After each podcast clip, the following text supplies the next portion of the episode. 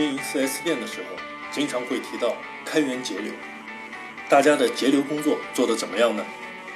各位投资人和集团高管对目前节流的情况满意吗？采取关灯、关空调、不搞店面布置，这样算节流吗？成本如何做到最小化，并且不影响毛利，还能多赚钱？接下来我们就从经营模式的角度来分析一下。大家好，我是吴凡，致力于持续提高汽车经销服务商的生产力水平，让汽车 4S 店更有价值。在汽车 4S 店经营模式第三招，我们讲了收入倍增、盈利倍增，讲了赚钱。那么第四招，我们自然而然就要讲到省钱的事情。省钱的问题呢，也是很多汽车经销商、投资人、高管。十分关心的话题。那么，在商业模式层面上，怎么理解成本呢？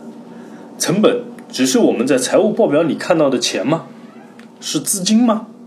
哦，我们在咨询中经常讲，4S 店经营模式里的成本，不能仅限财务核算出来的显性成本，还要更多关注的是隐性成本。我们在成本最小化里面要讲的更多的。就是隐性成本。什么叫隐性成本呢？比如说，在集团与店端沟通的时候，由于信息的不对称，上传下达有问题，啊，或者销售顾问、服务顾问对产品、对业务的不理解，造成了这种损失。明明可以一个月做五百万售后收入啊，这样潜力的 4S 店，最后只能做到三百万。这种损失在很多经销商都存在。或者由于集团管理体系不足、管理能力弱、产品研发能力弱带来的无法获得卓越管理返利哦，以及大量的用户流失。同品牌的其他店由于经营管理做得好，可以拿到最高级别的返利，而我们有可能管理不善，只能拿到百分之八十。这种情况还是会经常出现的哦。还有就是同城的竞争店。可以拓展出十个新业务，在解决用户的需求，而我们呢，还在老生常谈的做着整车差价和售后的传统业务。一提到新业务，团队往往会抛出一大堆做不了的原因。那这些其实都是非常可怕的，这些隐性成本在我们财务的核算体系里面是核算不出来的，但是却在经营当中会严重阻碍我们业务和产品。高效率的传递给用户，啊，这就是我们讲的隐性成本。能够把这些解决掉，我们盈利的水平一定要翻倍，好赚到更多的钱。那么，除了隐性成本以外，在经营层面上还会有机会成本，啊，就是指方向。企业来做战略咨询，就是要找到企业的发展方向。方向说的是，你干了 A 就不能干 B，干了 B 就不要干 A。呃，举个例子，去年有一家合资品牌的 4S 店，有效用户数大约一万名，当时把续保业务定位成了利润产品，追求单台续保的毛利率，最后一年下来呢，单车续保毛利率完成指标了，但这个拥有一万名有效用户的 4S 店，一年做了多少的续保呢？四百台。也就是说，还有九千六百个用户没有与我们发生续保关系，这样的机会成本是不是巨大的？所以我们接触后，从战略规划上立即做了新的调整，把续保业务作为入口型业务来定位，把解决用户年度和事故维修哦作为重复消费和高利润消费来定位。这样一来，一年的时间，月续保量同比提高了十倍。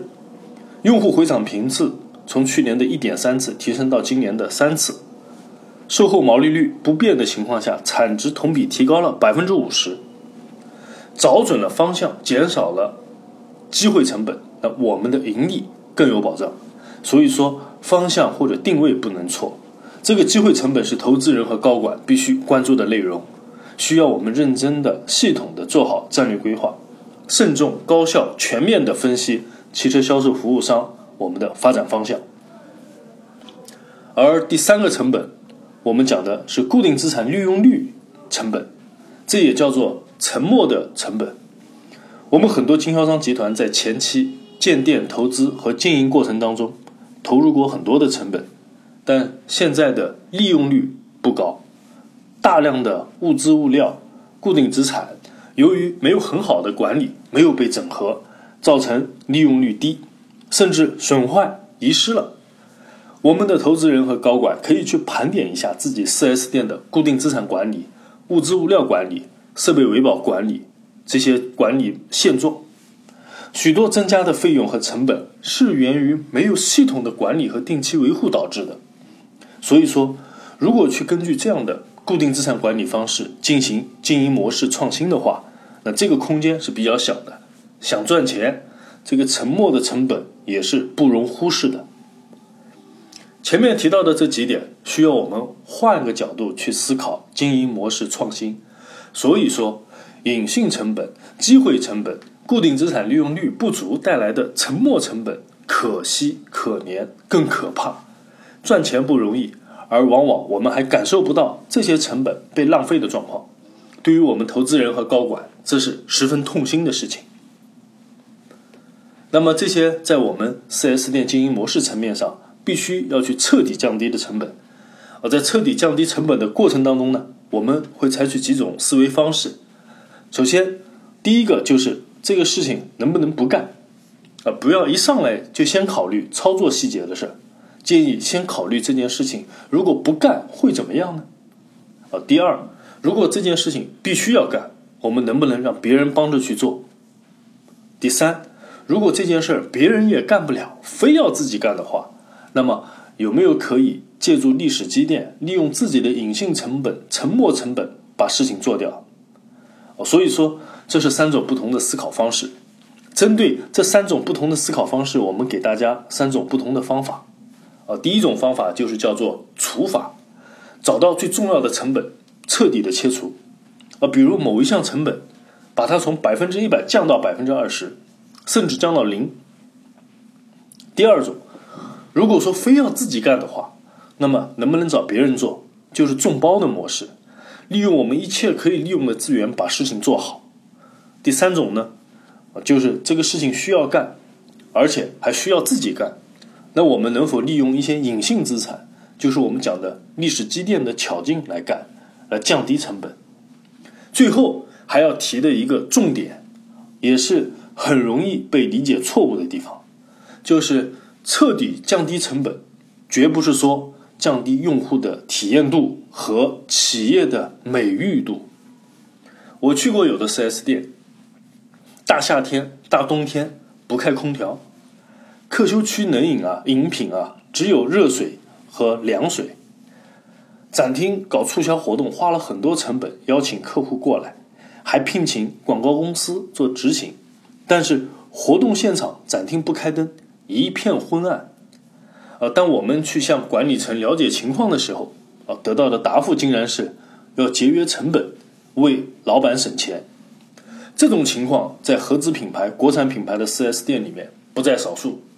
大家可以检查一下我们的 4S 店是不是也存在这种利用透支企业未来价值的方式来节省成本。所以，我们讲成本最小化，强调的是降低自己的显性成本和大量的隐性成本。